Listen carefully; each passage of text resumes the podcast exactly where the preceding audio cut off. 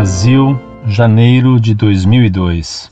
Amigo Orlando, sua resposta me alegrou muito. Acredito em você quando afirma que a sua intenção é boa quando magoa as pessoas. Às vezes, isso acontece comigo também. Felizmente, o Senhor conhece os corações. A respeito de suas colocações sobre a justiça e a misericórdia versus a cumplicidade no pecado e a moleza na correção, eu concordo contigo e, em geral, penso como você, com apenas a seguinte ressalva.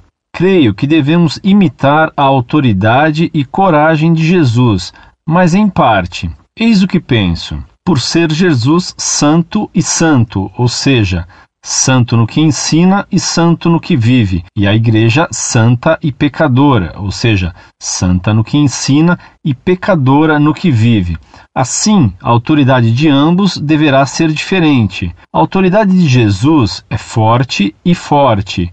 Forte porque ensina o que é santo, e forte porque vive plenamente o que é santo. E a autoridade da igreja deveria ser forte, porque ensina o que é santo, e fraca, porque não vive plenamente o que é santo. Nesse raciocínio, a autoridade de Jesus sempre será total, pois é absoluto no ensinamento e absoluto no viver. Já a da igreja sempre será parcial, pois é absoluta no ensinamento e relativa no viver.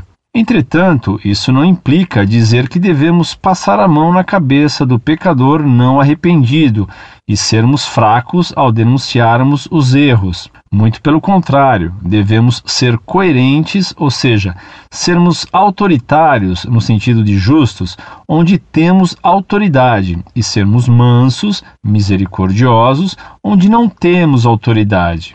Em tese, por um lado, deveríamos ser mais misericordiosos que Jesus, pois somos pecadores onde ele é santo. Frise-se, não a falsa misericórdia, que é a que você mencionou, ser cúmplice ou covarde ao tratar do pecado, mas a verdadeira misericórdia, que é castigar implacavelmente o pecador não arrependido, mas não com o intuito de vê-lo sofrer, contudo com o objetivo de vê-lo se arrepender. Na prática, isso implica em tratar com a coragem e autoridade de Jesus as colocações heréticas e pecaminosas, mas em tratar com mansidão e misericórdia quando falamos do homem, mesmo porque só o Senhor conhece os corações. Por ser pecador, o homem muitas vezes menciona afirmações que são heréticas e pecaminosas. Contudo, pode ocorrer de não ser o que o seu coração gostaria de expressar.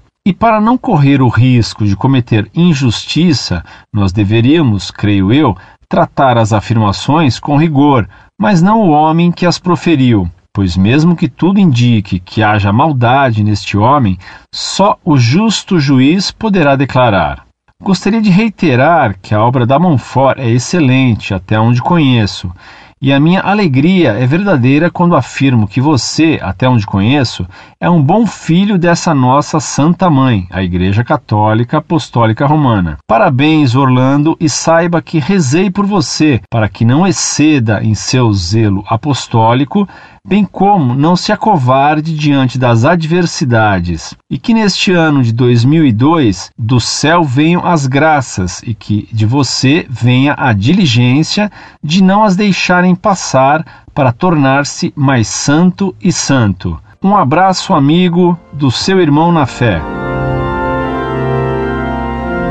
Muito prezado, salve Maria. Muito agradecido por suas palavras elogiosas ao nosso site e à minha pessoa. Mais ainda, Agradeço-lhe suas orações. Gostaria de fazer, porém, dois comentários sobre o que você me escreve. O primeiro é sobre a distinção entre Cristo e a Igreja. A Igreja é o corpo místico de Cristo, e quando ela ensina infalivelmente, ela exprime a verdade revelada por Cristo sem nenhuma possibilidade de erro. O Papa, como dizia Santa Catarina de Siena, é o doce Cristo na terra. Desse modo, não se pode fazer a distinção que você faz entre Cristo e a Igreja. A Igreja não é pecadora. Os homens que a compõem é que podem ser pecadores, mas seus pecados pessoais não afetam a Igreja. O segundo comentário é sobre sua distinção entre pecador e pecado. O pecado não existe fora do pecador. Não se pode dar um tiro na ferocidade e um abraço no leão. O tiro se dá no leão, porque a ferocidade está no leão. Por isso Deus nos ensinou na Sagrada Escritura: ainda que pisasse o estulto num pilão, como se pisam os grãos de cevada, não separarias dele a sua estultícia. Provérbios, capítulo 27, versículo 22.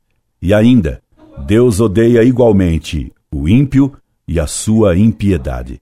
Sabedoria, capítulo 14, versículo 9. Incorde Jesus Semper, Orlando Fedeli.